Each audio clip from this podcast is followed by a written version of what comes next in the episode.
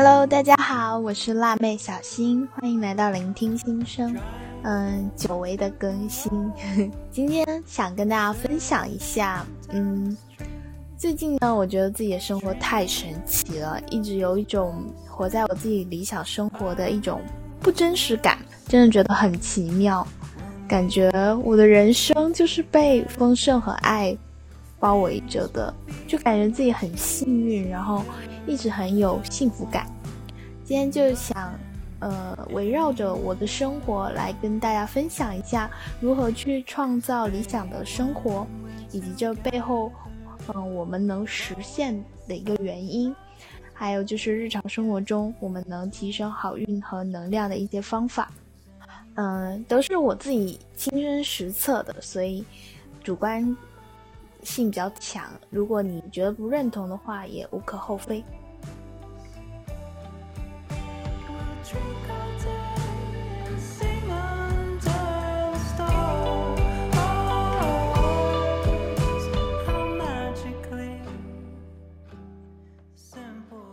嗯，第一点呢，我想跟大家分享一下，就是在工作上我的显化。呃，今年我八月份旅游回来，大家也知道，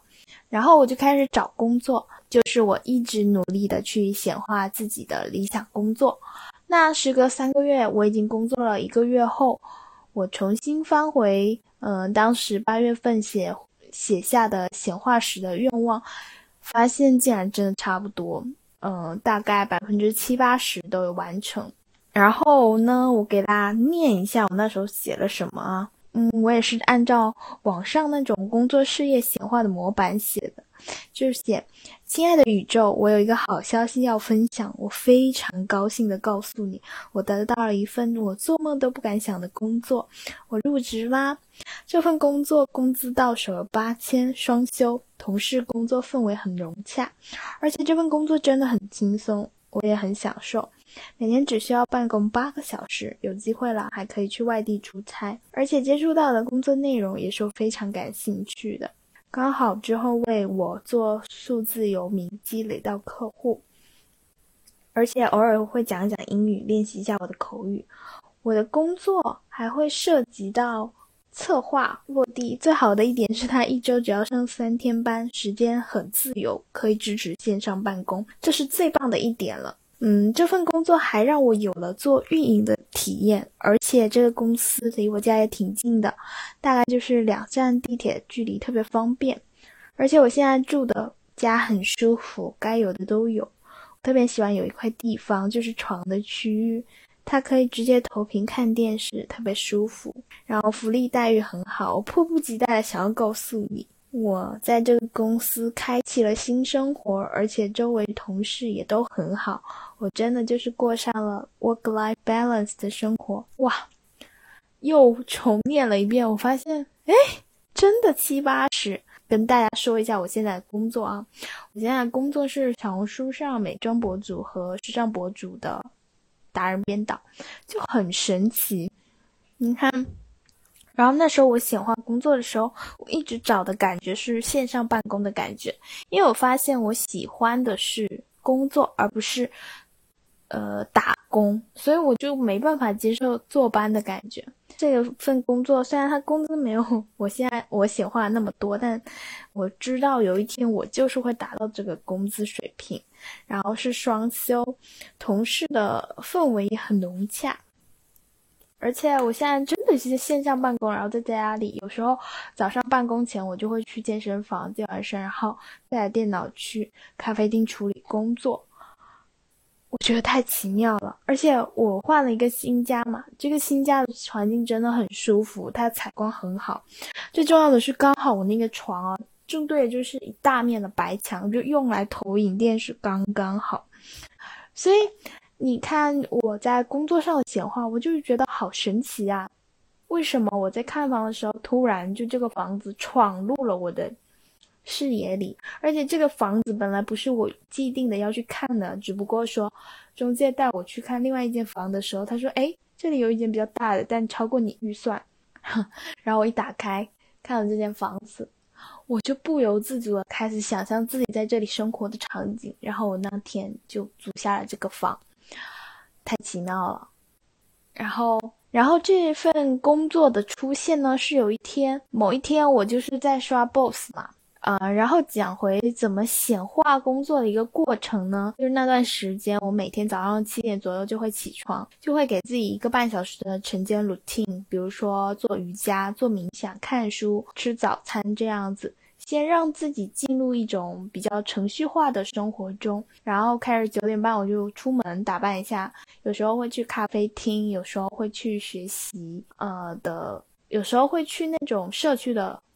工作区就先让自己进入那种学习和生活分开的节奏里，然后从紊乱的生作生活作息里。调整到规律的上班族的那种作息，然后那段时间虽然我就是在找工作嘛，但是我周一到周五是早上九点半起来工，就是找工作啊什么的，然后处理一下到十二点半，我就回去吃饭睡午觉，下午再继续，就先让自己进入这种打工的一个状态里，上班的状态里，然后去慢慢的去找准感。结果有一天，我就呃在刷招聘软件的时候，看到了小红书内容运营，然后括号支持前期线上办公。回过头来看，真的它的出现都是有理由的。然后现在的同事啊，因为都见不了面嘛，其实就线上工作，我觉得也挺融洽的。接下来呢？我还想跟大家分享一下我的显化，我真的觉得显化太丝滑了。现在在对我来说，比如说我最近领养了一只小猫，不过那时候我一直对养猫的一个概念是，养了它就等于要失去它，就没办法体验和陪伴养猫猫的那段过程。然后有一天。嗯，我是在工作了一两个礼拜之后，开始有意识的就想要去领养一只猫猫，或者说买一只猫猫。那时候我很喜欢的一个品种叫矮脚曼康基，就觉得矮脚的猫实在是太可爱了，然后就会想说，哎，以后我的猫要叫珍珠啊什么的。但是我自己对猫猫的一个概念就是领养代替购买。直到有一天，我点开了厦门一个救助流浪猫的一个呃公众号，里面的第一只小猫一下就吸引了我。我看它的照片，就冥冥之中，它的那个眼神在跟我对视，我就觉得，我看到那这只小猫的瞬间，我就觉得我不可以错过。我就不知道什么来，什么时候来的勇气啊，在那瞬间我就提交了那个领养的。呃，一个表格，信息表格。天，然后我就开始去从呃救助人的口中去了解这只猫猫，然后慢慢去到他家去见他一次，再慢慢的去决定，嗯，我要买什么小猫用品啊，再到把它接到家里，就一切都很丝滑，而且我的这只小领养的小猫叫六条。它是一只呃奶茶色的串串，它的性格我跟你说，它简直就是我理想中的梦中情猫。在看到它的那瞬间，呃，在和。救助人沟通那瞬间，我晚上睡觉的时候，我总是会想想到他，好像就在我身边陪我睡觉的那种感觉。甚至那几天我又得了相思病，就老是想要去看他的照片。我的这只小猫呢，它非常亲人粘人，然后它是一岁了，它从来不咬人，然后也不吵，反正就它也不会乱动，给你调皮捣蛋啊。然后平时就很喜欢吃饭，很爱喝水。嗯，然后就喜欢玩逗逗猫棒，就感觉一点也不需要我操心，因为我自己对自己养猫其实有点没信心，我就很害怕把小猫养坏了，或者说小猫出现一些意外，我不知道怎么去处理。但六条它就是很健康的一只小猫，然后性格也特别好，我就一直在想，天呐，我何德何能，能够能够去领养到一只这么这么温顺。性格又好的猫猫，而且它很健康，所以我就发现，哎，是不是我显化小猫也成功了？太幸运了我！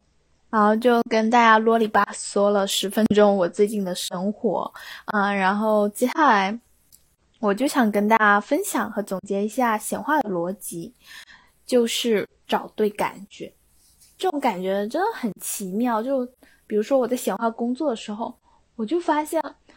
我想要的不是说什么高薪啊，或者说很体面，我想要的是自由的办公和自由的工作时间。然后我就会想说，哎，我想显化这份工作的逻辑是，我要获得嗯一些实质性的内容，比如说对内容能力的提升，但是要在我可以支持我线上办公的一个前提下，那这份工作它就这样出现了。小猫也是如此，我就发现，其实你还是要先找对自己想要什么感觉，这点真的很重要。就你不能说，哎，我就要装作我很喜欢什么什么，但内心其实是排斥的，这样就没有这样不自洽的话，你的显化也不会丝滑，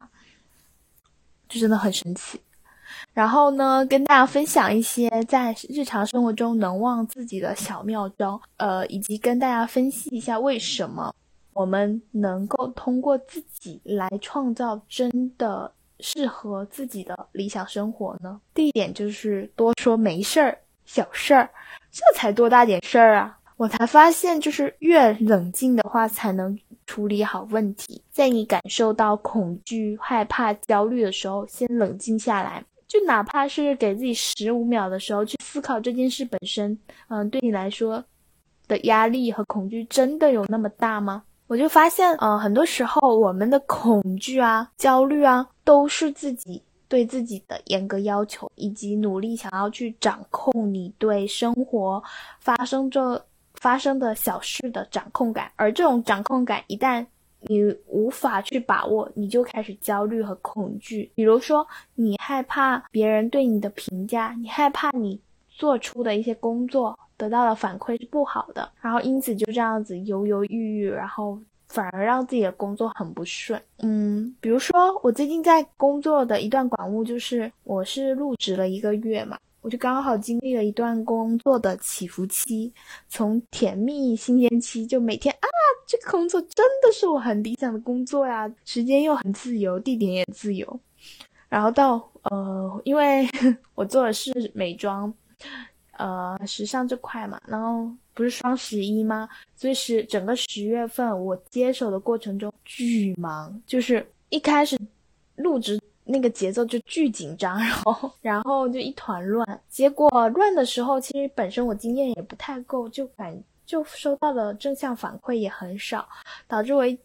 一整个时期都是那种紧张、焦虑、崩溃的。然后到后面慢慢的去转化，呃的心态，就每次我就想说，哎呀，多大点事儿，我做就好了。就是你要想着是以解决目解决事情为最终导向。其实在这。过程中，你就会过滤到、过滤掉很多自己幻想出来的焦虑和恐惧，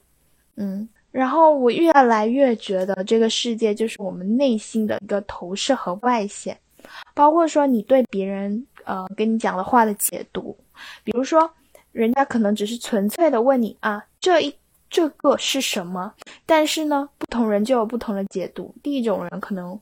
他如果内心缺乏自信和不安感，他就会觉得你为什么质疑我？你又质疑我了。但第二种人，他如果是自信自洽的时候，他就会觉得哦，人家只是单纯发问，想要知道。这就好比在工作中，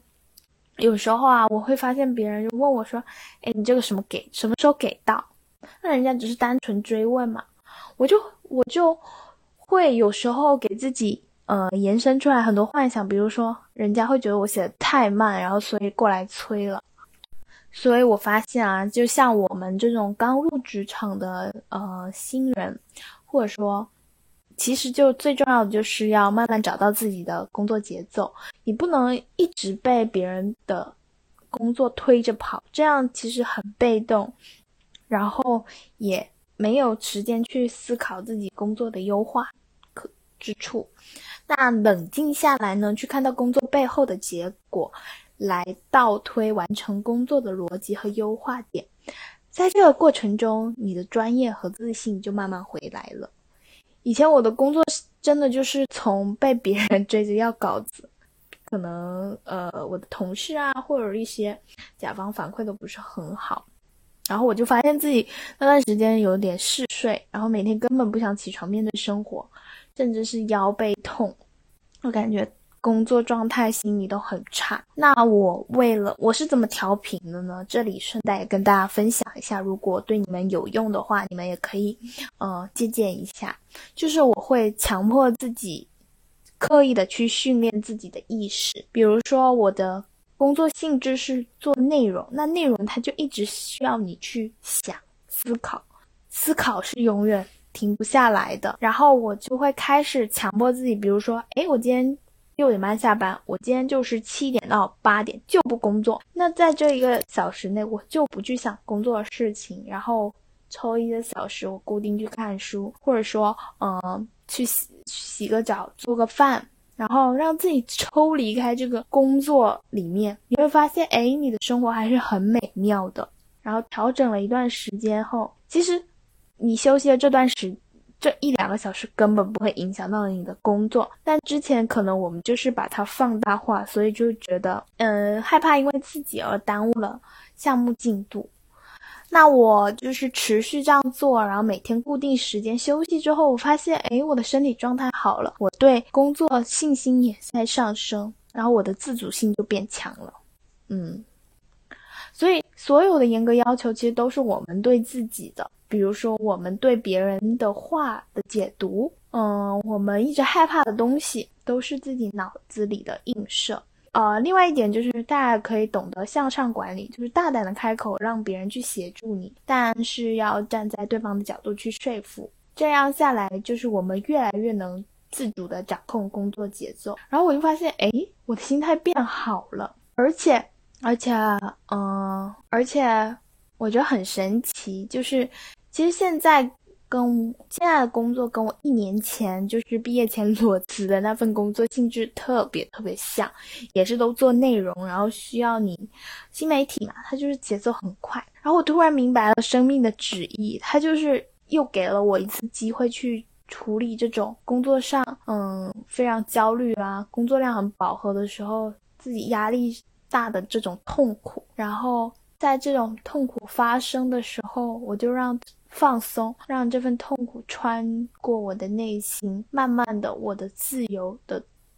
我灵魂上的自由，还有我对于呃挑，对于一些难以克服的点，都会慢慢一慢慢没有，这样其实才能真正实现灵魂上的自由。所以有时候呢，我们遇到不好的事情的时候，我们也得想一想，是不是我本身吸引了他？那这件事情，如果我。这一次把它做好了，是不是能让这个卡点或者说这个痛苦就这样从我生命中离开？因为我发现我已经学会了处理这种痛苦的能力，那我就不用再害怕它出现。呃，因为我的生活理念一直都是 work-life balance，然后我也会觉得说工作本身是为了生活服务的。可能我更多是享乐主义吧，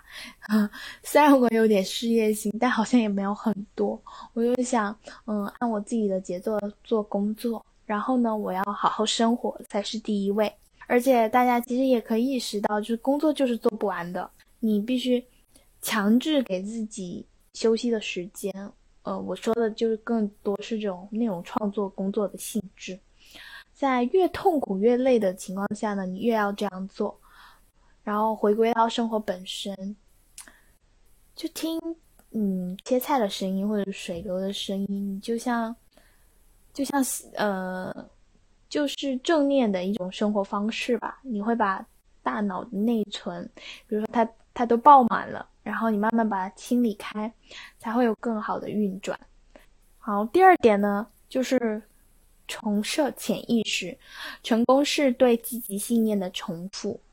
首先啊，我们可以先思考一下，为什么，呃，每个人对同一件事情的解读都不一样呢？那就是因为，呃，每个人过去的经历都不一样，所以他们的一个每个人的思维定式都不一样。比如说，有的人就非常害怕坐过山车，他就没办法体验那种失重感；那有的人就特别享受。所以，我们对这件事情的，所以呢，很重要的一点就是意识到。你的信念其实是可以转变的，就我们每一天一秒钟就可以有好多个想法，我们不能抽离掉活在这个焦虑不安的一个剧本里，重新给自己，呃，设置一个信念，说我现在就是很幸福，我现在过的就是很快乐的生活。其实这儿就说到转念了，嗯，转念呢，就是说转变你脑子里的念头，比如说旧的思维模式和新的思维模式，一般我是这样调整的，我会拿拿出一张纸，然后给它对折，左边呢写上我旧的信念。比如说，嗯，今天我的工作很难完成，我的领导对我的工作内容不满意，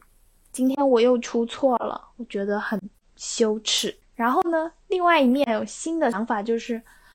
今天我的工作做得很出色，然后我自己很满意，同事也很满意，今天是非常顺利的一天，我的工作效率很。其实每一天早上啊，我有时候。对这种工作有抵触的时候，我就这么写一遍。我就想说，为什么我要让自己活在这种焦虑的剧本里？为什么我不能让自己抽离开这种情绪呢？其实就就是一个转变念头的一个机会而已。所以现在告诉自己吧，在生活中，每当你焦虑不安或者痛苦的时候，给自己。新的一个机会，呃，重塑你的潜意识，还有，呃，成功是对积极信念的重复，怎么说呢？嗯，就是前几天我看了谷爱凌她的壁纸嘛，她就是那个奥运会金牌，然后也有看她访谈，就是她说她会刻意的去练习自己的意识，然后感受痛苦以及了解自己痛苦背后的原因。我觉得显，呃，谷爱凌真的就是显化的。王者，并且她是亲身实力的。要知道，人的关注力啊、注意力就是最大的能量。如果呢，你能把自己最大的能量都放在你想要的生活上，这一切一切都是可以被创造出来的。焦虑的朋友们，跟你们分享一个我的方法。嗯，拿出一张纸，写下你想要的生活。嗯，工作是怎样的？住在怎么样的房子里？人际关系、事业是怎样的发展？越详细的写下越好，这样做其实是在帮我们梳理自己内心的愿望。那么，一旦我们的脑子对自己理想生活的状态和感觉越来越熟悉，那么意念创造实相，你想要的一切，它就，它就真的在路上了。第二点呢，就是要遵从自己的内心生活，嗯，允许自己遵从内心的决定，只做最真实的自己。不要把时间浪费在和自己，呃，想做的事情背道而驰的事情上，然后慢慢去感知幸福。嗯，还有很重要的一点就是，其实我们大脑它是有个缺陷的，就是它经常会无法分清事实和你对大脑所讲述的事情的区别。所以呢，给大脑什么样的想法，其实是更强大的、更高版本的、更无所不能的高我来告诉大脑的。那么我们需要做的，仅仅就是在这一秒或者下一秒面对外界发生的所有事情，遵从你的内心的第一反应，去决定要不要做，或者呃有没有回应。这点我觉得在日常生活中，其实大家也能感受到，就是你每次遵从你内心去做的一些事情啊，你会觉得很自然，然后很有安全感，就也不需要你太费力就能实现的。然后，呃，当我就是开始又是试图就是紧紧的抓住自己生活中一些东西不放的时候，我就会锻炼训练自己学会放手，嗯，学会臣服，因为其实生。大家有没有思考过，就是生命能不能给我们的，会不会比我们努力的去渴求的更丰盛呢？如果说在生活中一直去掠夺资源啊，拼命追逐，就其实我觉得是会越来越痛苦的吧。嗯，只有在放轻松的、顺其自然的去做事情的时候，才能越来越接近自己想要的东西。啊，今天跟大家分享很多，反正就是我觉得显化很神奇的一点，就是你每时每秒都可以去做，然后呢，这有时候就会给你一些反馈，然后你看到呃正向的结果的时候，会更让你觉得显化它就是真的。那一切的实现只在于你的信念、你的行动，所以你会觉得你自己就是这个世界的主人公，你想要什么就能实现什么，这样信念感和自信心都会回来，都会上升。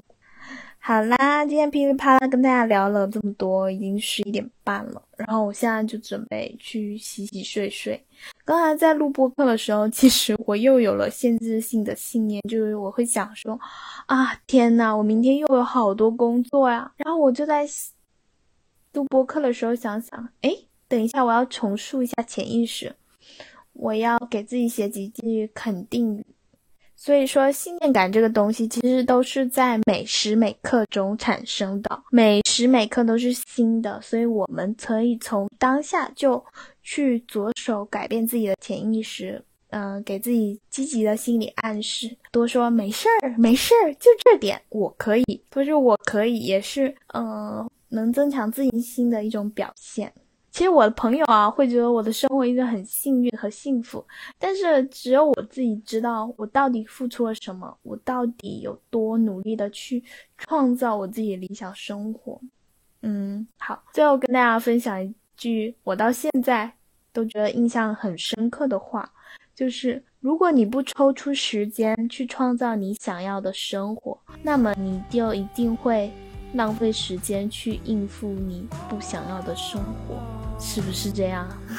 好啦，大家晚安哦，下次再见。